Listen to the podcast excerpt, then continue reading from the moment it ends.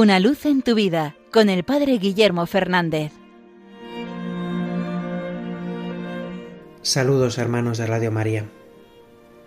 Hoy, 10 de agosto, la Iglesia celebra la fiesta de San Lorenzo, diácono mártir de la Iglesia romana. Quizás lo primero que nos venga a la mente cuando pensamos en San Lorenzo es el modo de su martirio. Sabemos que murió martirizado sobre una parrilla. Esto lo sabemos por la forma que adoptó el monasterio del Escorial, levantado en su honor, esa forma de parrilla como el martirio de San Lorenzo. Pero quizás lo más bello de la historia es lo que le llevó al martirio. La historia nos la han traído grandes santos como San Ambrosio, San Agustín o el poeta Prudencio, que narraron el martirio de este santo. Se nos cuenta que en el año 257 el emperador Valeriano publicó un decreto de persecución en el cual ordenaba que se declarara que el que se declarara cristiano sería condenado a muerte. Unos días después el Papa San Sixto, celebrando misa, fue asesinado junto a cuatro de sus diáconos.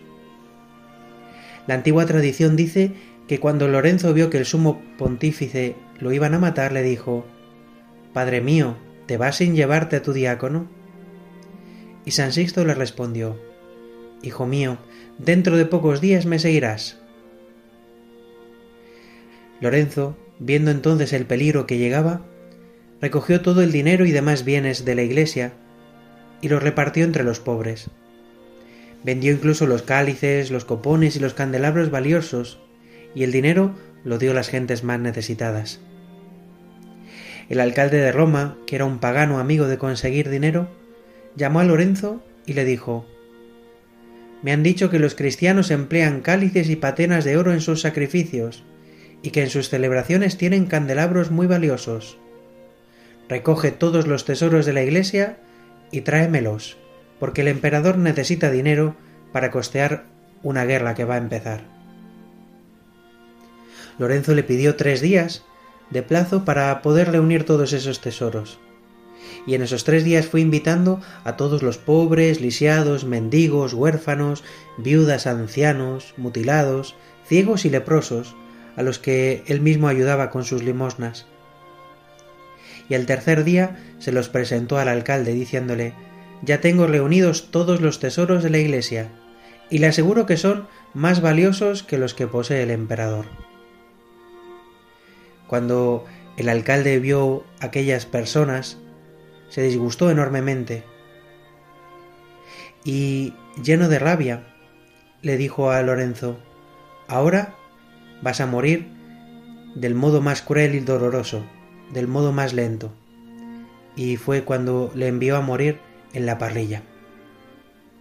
Pero para la historia de la Iglesia ha quedado ese gesto. El tesoro de la Iglesia son los pobres. Cristo nos aseguró que siempre los tendríamos con nosotros.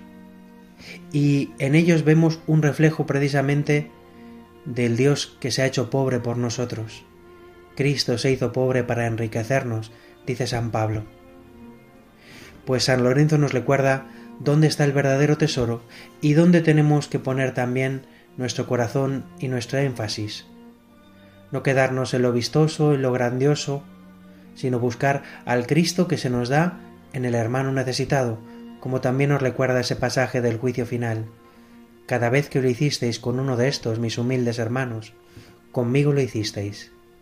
Que San Lorenzo hoy nos ayude a descubrir dónde está el verdadero tesoro de la Iglesia. Una luz en tu vida con el Padre Guillermo Fernández.